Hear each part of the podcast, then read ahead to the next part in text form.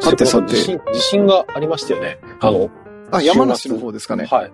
そうですね。あっ大丈夫、大丈たんですすけど、あの、うちはあの、長野県でも北の方なんで、全。然大丈夫でしたね。ええそうはいまあ。実家は南の方なんで、結構山梨寄りなんで、あれなんですけど。ど、でも、全然、そんなにそんなにっていう感じですね。よかったです。はいあ2回ぐらいと、ありましたね、朝ね。そうですね、結構余震なのか、何なのかっていうところで。ただ、こっちも結構、なんていうのかな、フォッサマグナ的なものかもしれないんですけど、地震、そんなに珍しくないんで、ああ、まあ、震度5っていうとやっぱ、あの、珍しいですけど、そうですね。そこまでなんかびっくりはしなかったかなっていうところですね。しかも朝方でしたよね、あれ。朝6時ぐらいとあと9時ぐらいからなんか2回ぐらいあって、はいはいはいはい。そうあ朝そう、こっちの方でもなんか震度3ぐらい揺れた気はしたんですけど、えちょうどえなんかバタバタしてるんで、なんか上、上の階がうるさいのかなぐらいの思ってたらニュース見たら震度5っていうし、はい。いつものん地震のニュースって大体その北側とかが多いんで、ええ山梨とか長野のニュースを聞いたのは割と久々が初めてぐらいだったんでね、ちょっとなんかやっぱその辺で大きな地震があると、なんか日本的に不安になるっていうのはああ、確かに確かに。あの、ありますよね。日本沈没じゃないですけどね。そうそう、なんかそういうね。割れちゃう。みたいな。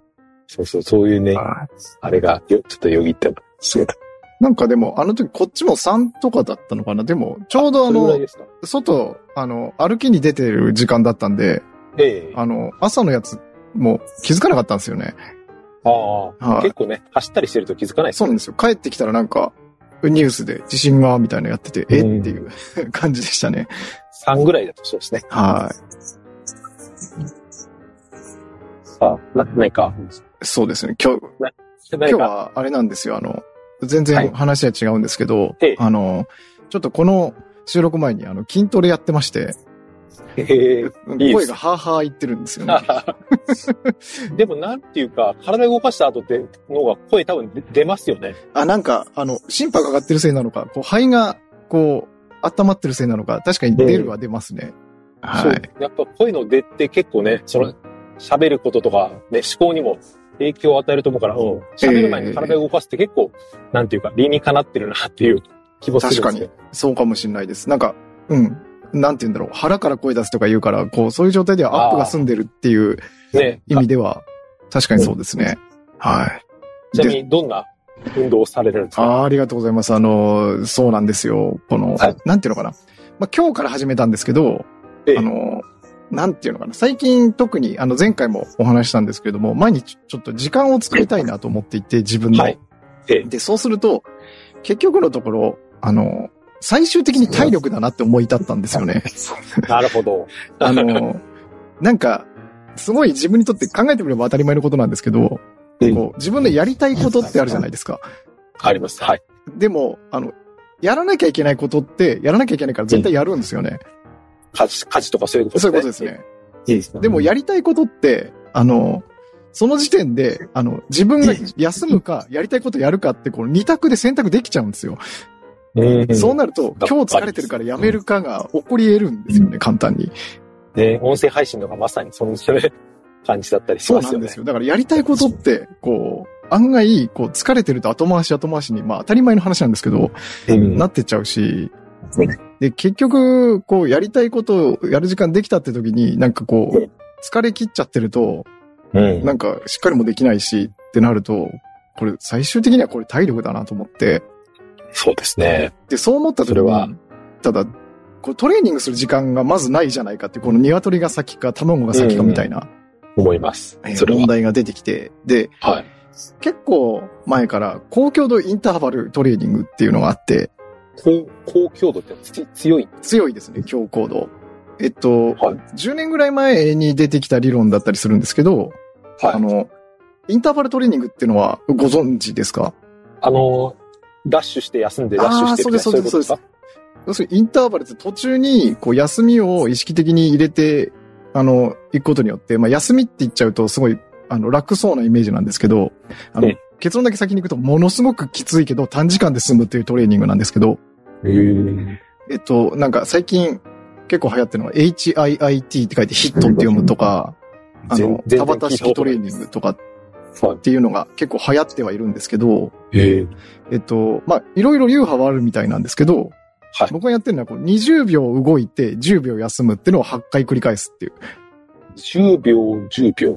はい。あそうすると短いんですね。1そうです分とかそういうんじゃ、本当に秒なの。秒なんです。だから30秒で、で、えーそれが8セットだから4分で済むんですよね。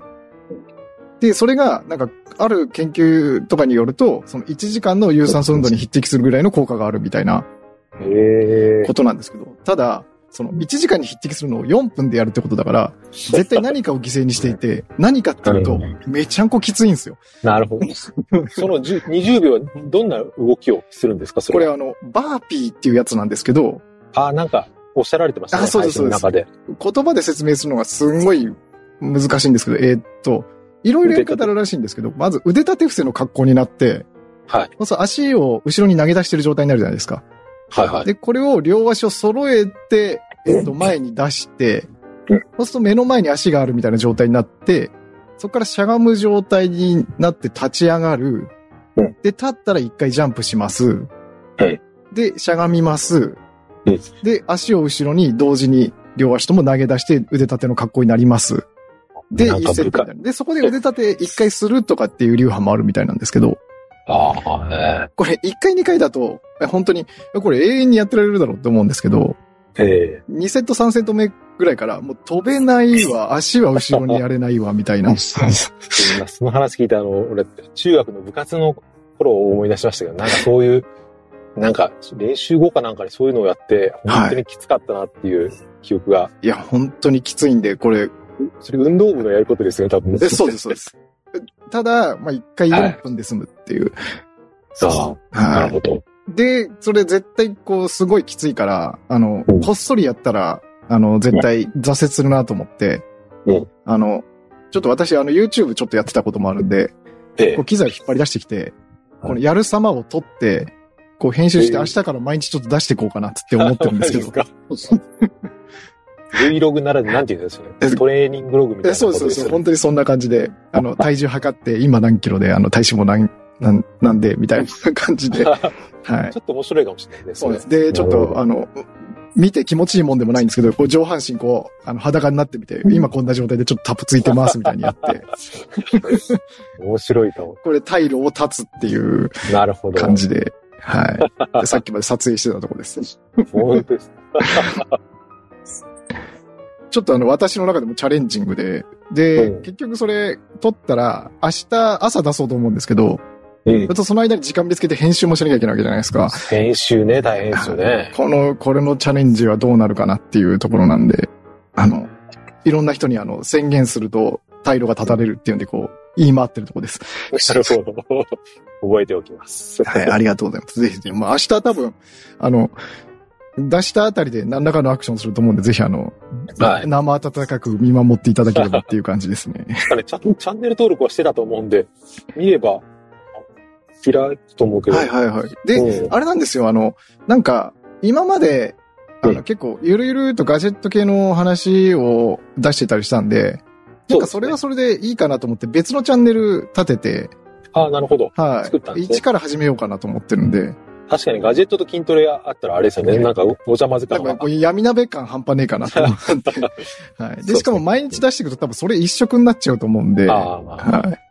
で、なんかわざわざあれですよ、それ用のツイッターアカウントまで作って、なんかこう、うん。大げさな感じになってますけど、うんはい。あ、アカウントも作ったんですか？アカウントも作って、はい。。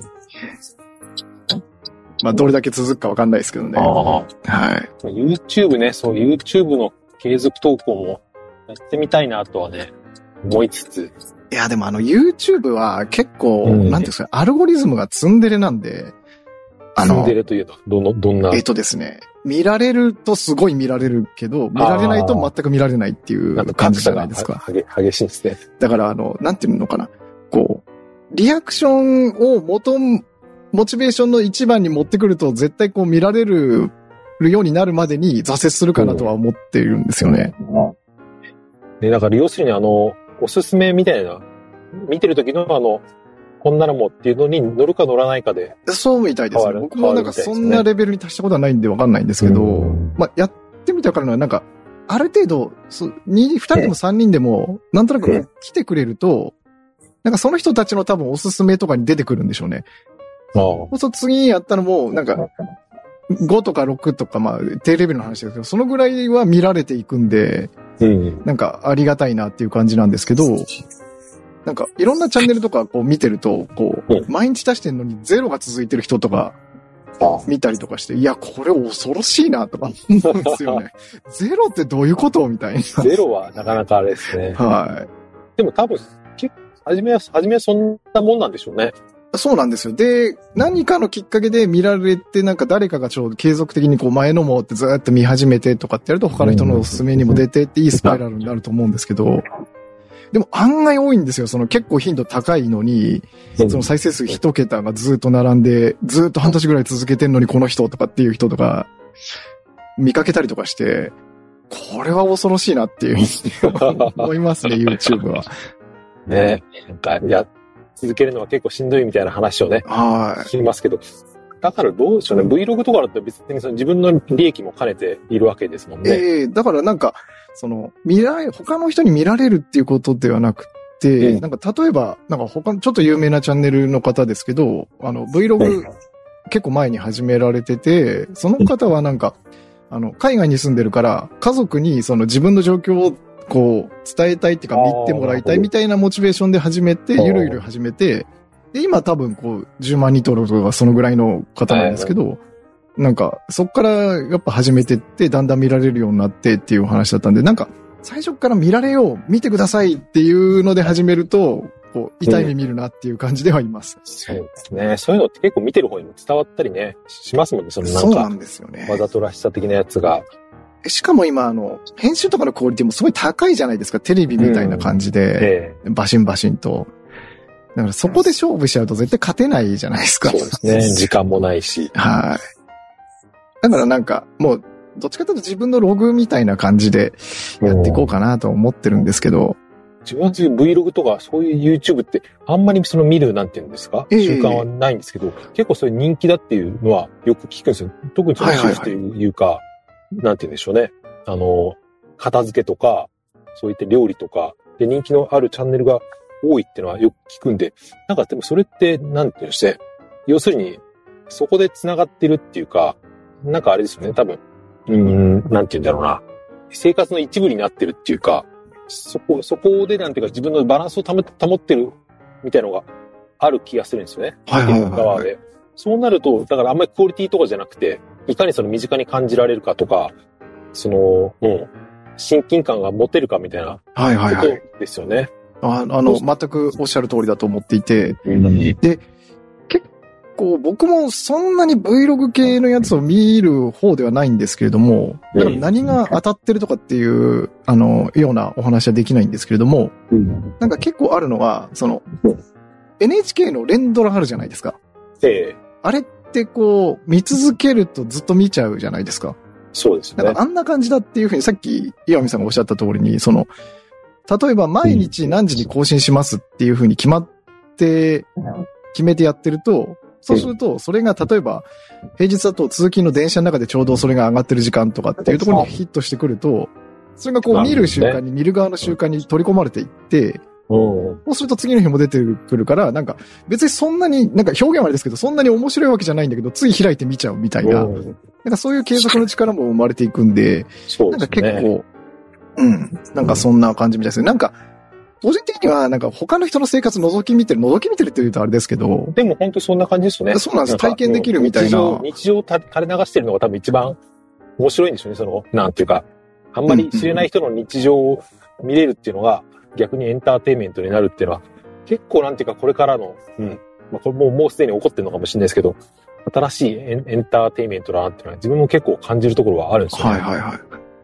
うんなんで結構、その自分がその、こう筋トレ毎日やってるところっていうのも、あのー正直、そんなの誰も見ねえだろうとは思うんですよ。うん。思うけどこう、やってみねえとわかんねえかなっていうところもあって、で、あとは、まあ自分のログ的に見たいかなっていうところを主眼にしてるんで。なんかもう見てもらえたら嬉しいなっていう気持ちはありつつも、うん。なんかそこを期待してしまうと本当に恐ろしいんで、そうですね。そんな気持ちでいます。なるほど。は楽しみですね。どうなるか。どうなっていくか。いきなり挫折するかもしれないですけどね。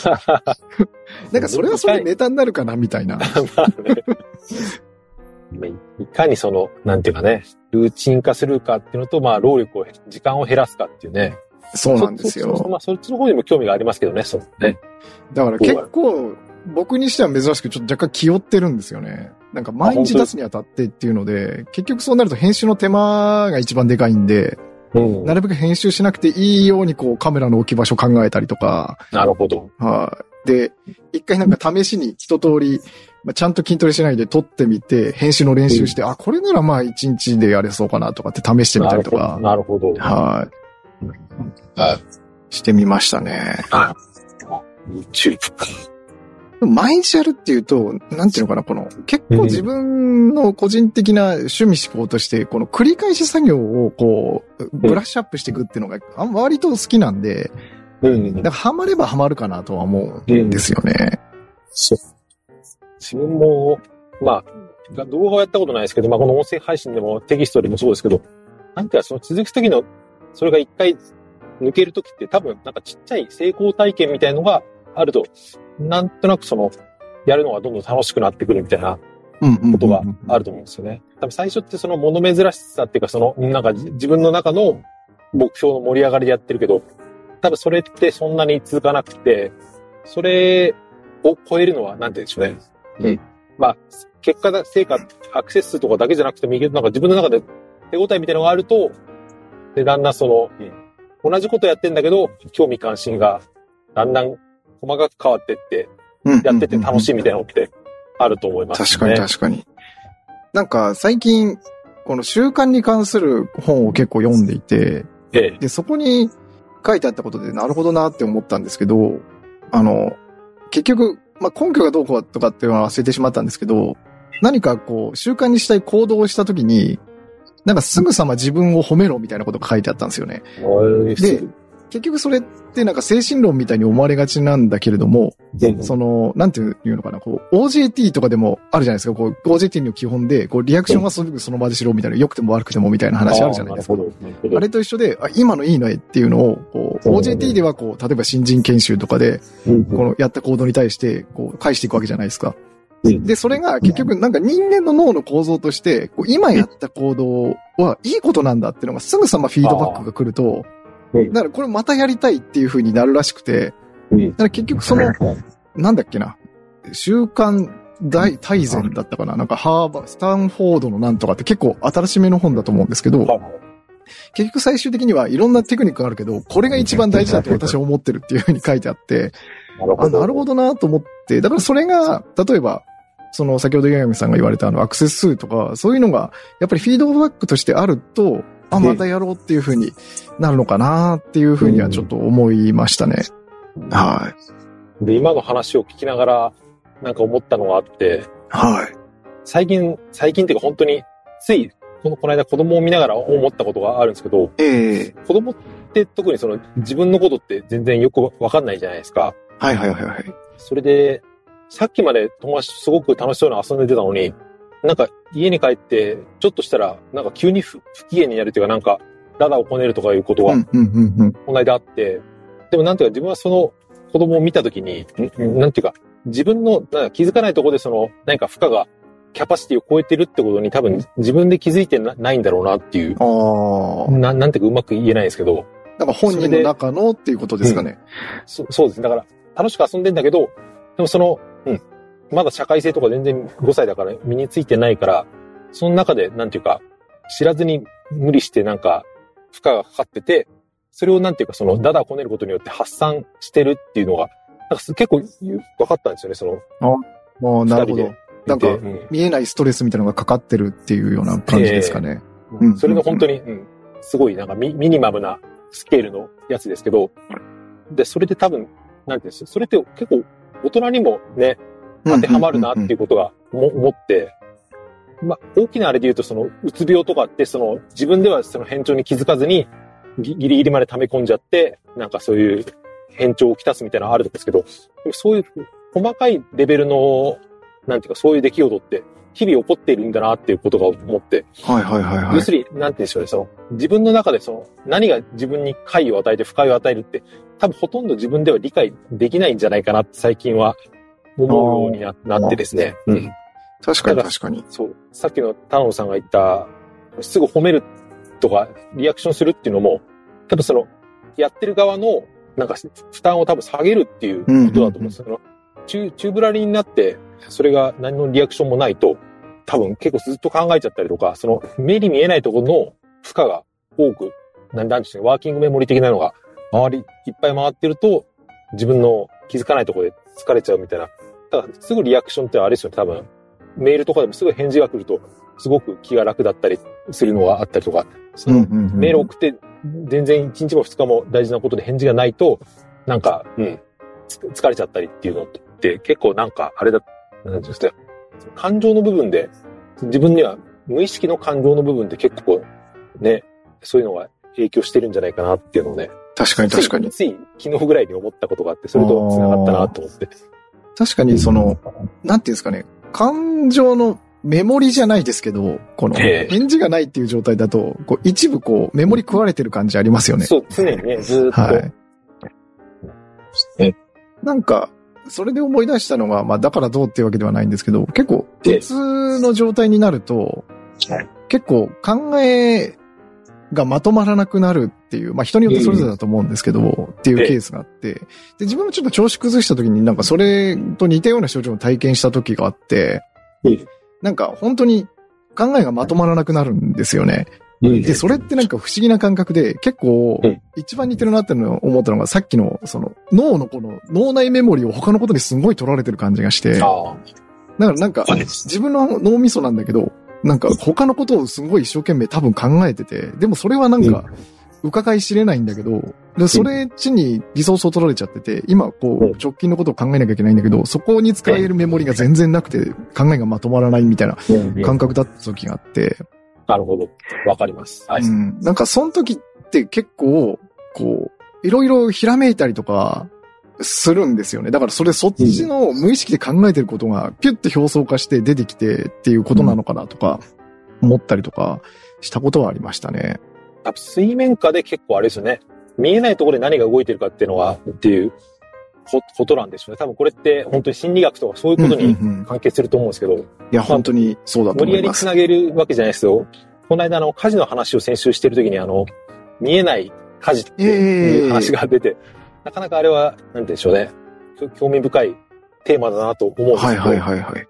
まあ、それと無理やり繋げるんだったら、そういう、ひ人の、一人一人のその精神の中でも、多分ほとんどのものは水面下で見見えないんですよね。でも、でも普通に影響はしてて、はい。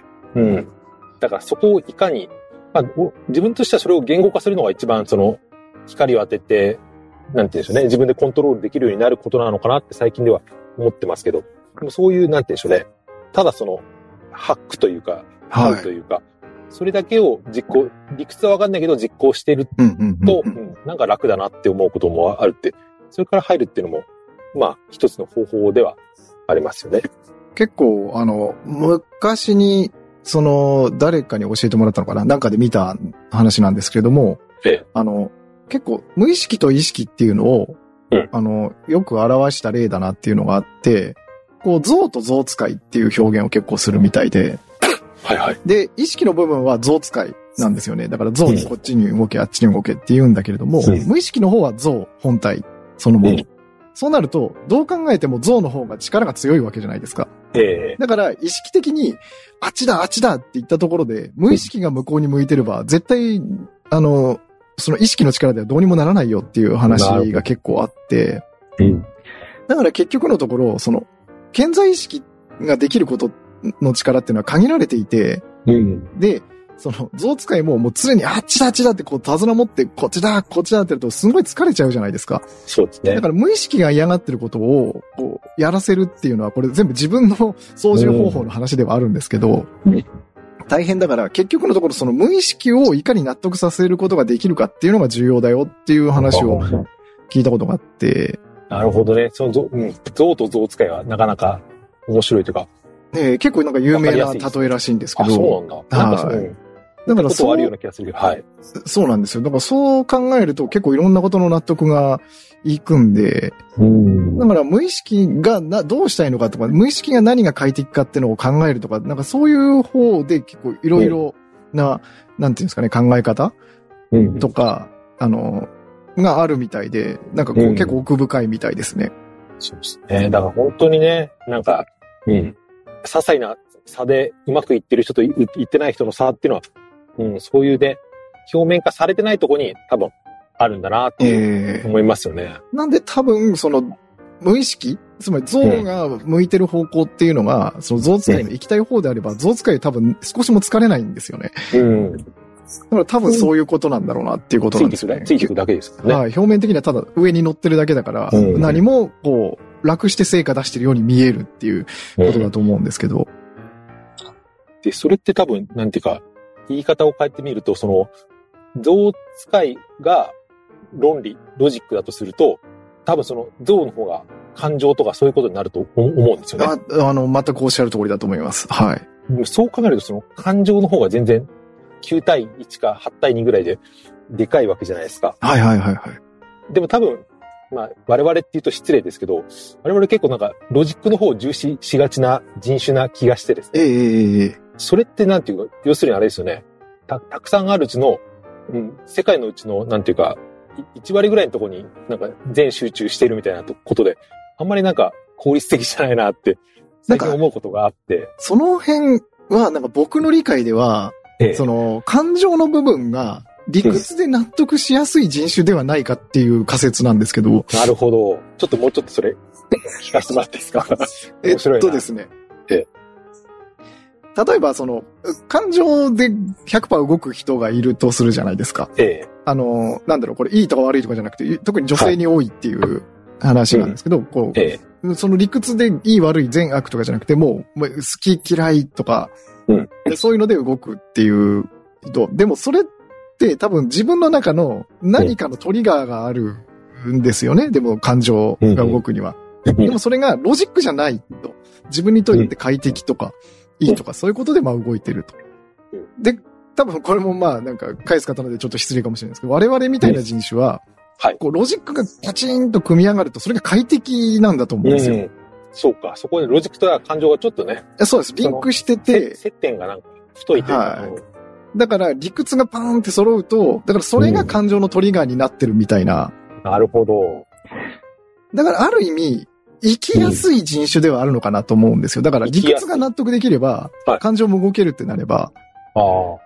だから逆に、その、うん。結構見かけたりもするんですけど、その自分が感情的だってことが分かってるんだけど、その理屈では絶対こっちがいいって思っても、その心が納得できないっていう人をたまに見かけて、で、こう、旗から見ていると、すごいなんか苦しいんだろうなって思うんですよね。なるほどね。はい。でも自分は、その理屈がある程度通れば納得できちゃうから、そこに対して、なん、なんていうのかな、うんこちらから、なんかこう、助け舟を出すそうにも、なんか余計なお世話みたいになるんで、もう見守るしかないみたいになってしまうんで、ああ、あるかもしれないですね。はい。見てるこっちも苦しいみたいな状況になってしまうんですけど、そうか。逆にそのロジック重視の人は、なんていうか、いいか、よくいい、いい言い方をすると、なんか別に変変化をさせることがそんなに、なんていうか、負荷にならないっていうか、割と自分でコントロールできる部分が多いのかもしれないですね。そういう意味だと。なんか数ある中の、その自分の、その感情のトリガーを把握してるかしてないかっていうところではあると思うんですよね。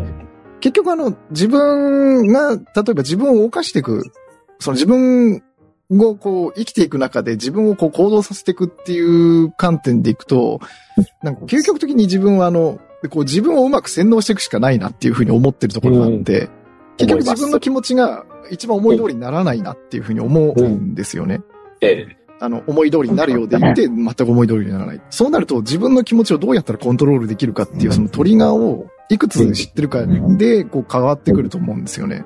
だからそれが理屈であるか、他の何かであるかは、その、あんまり重要じゃないっていうか、あれで、結局そこを把握できてるかどうかの方が大事なのかなっていうふう本に当そうですね。思うんですよね。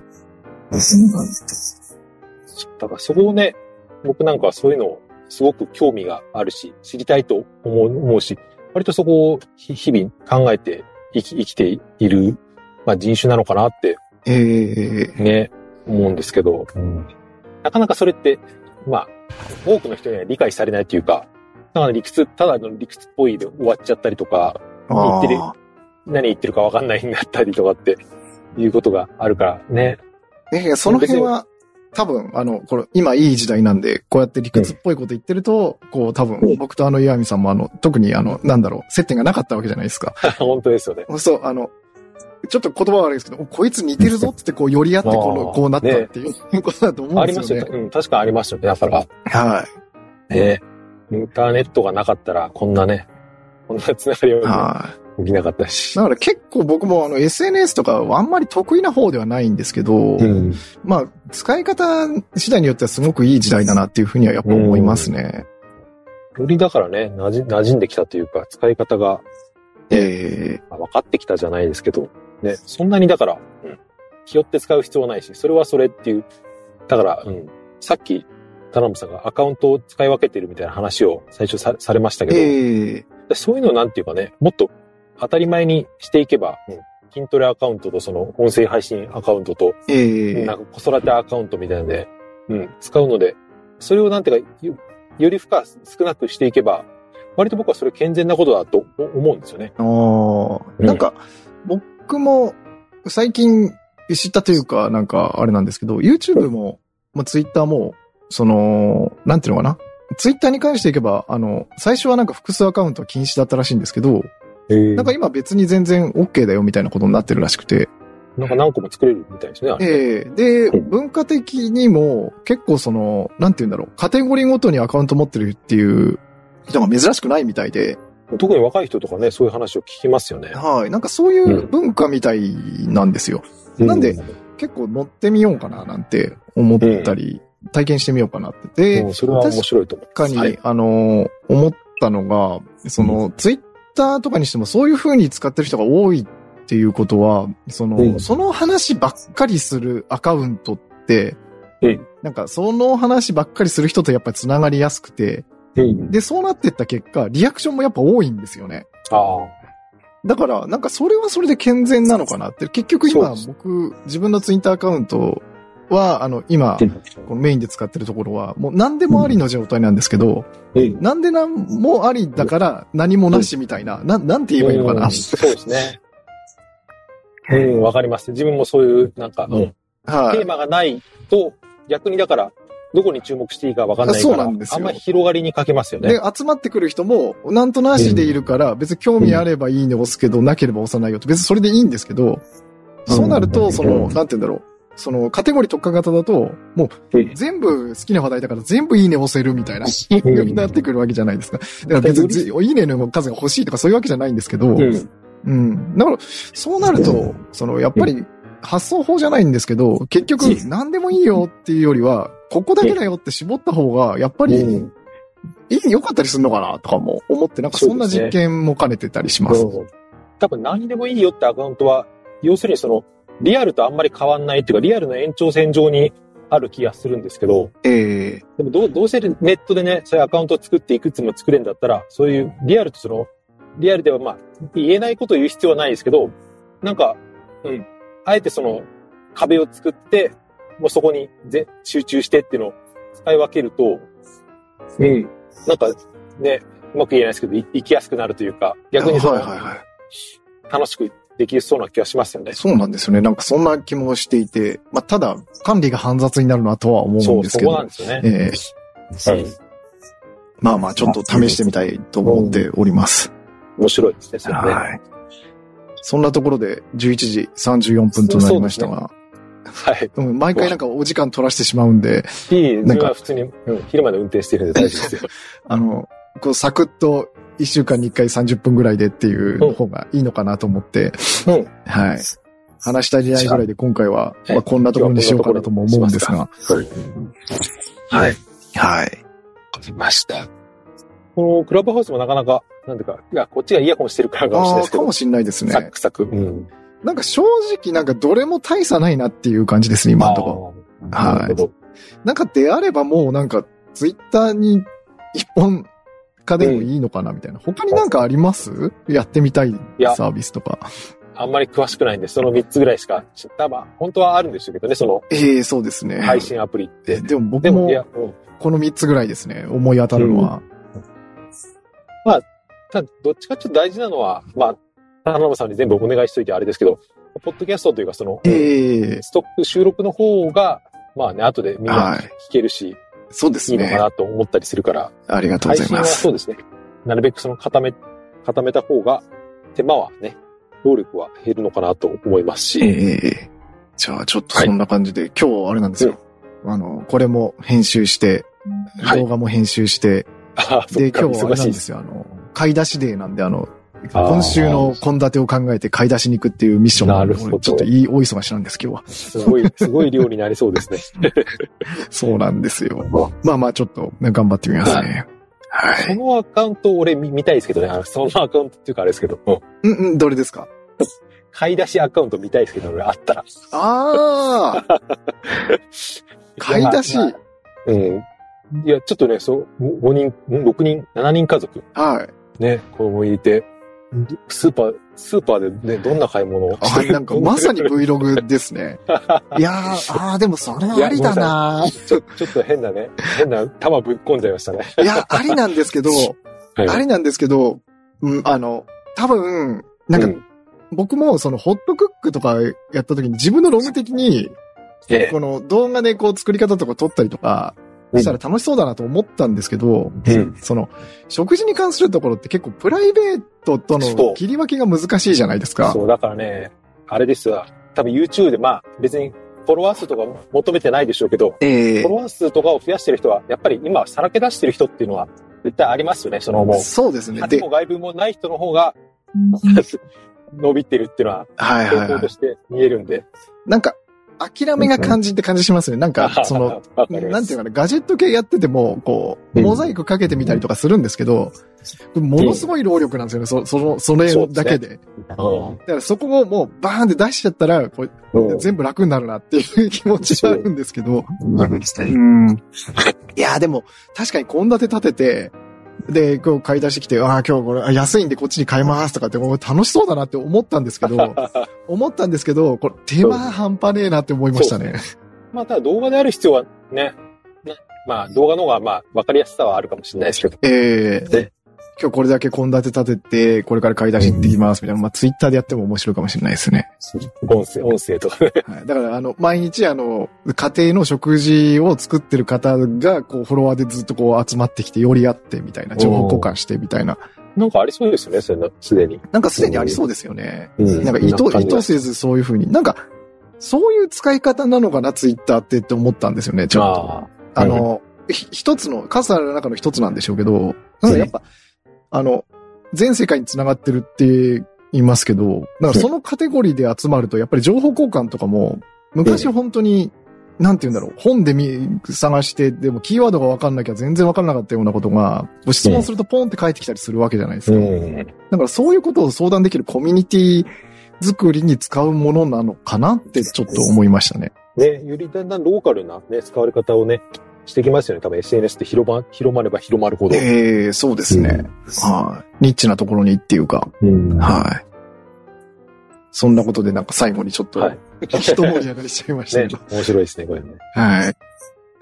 じゃあ、う今週はこんなところにしとこうかなと思います。はい。ありがとう今日もなんかゆるゆるとなんかいい感じでしたね。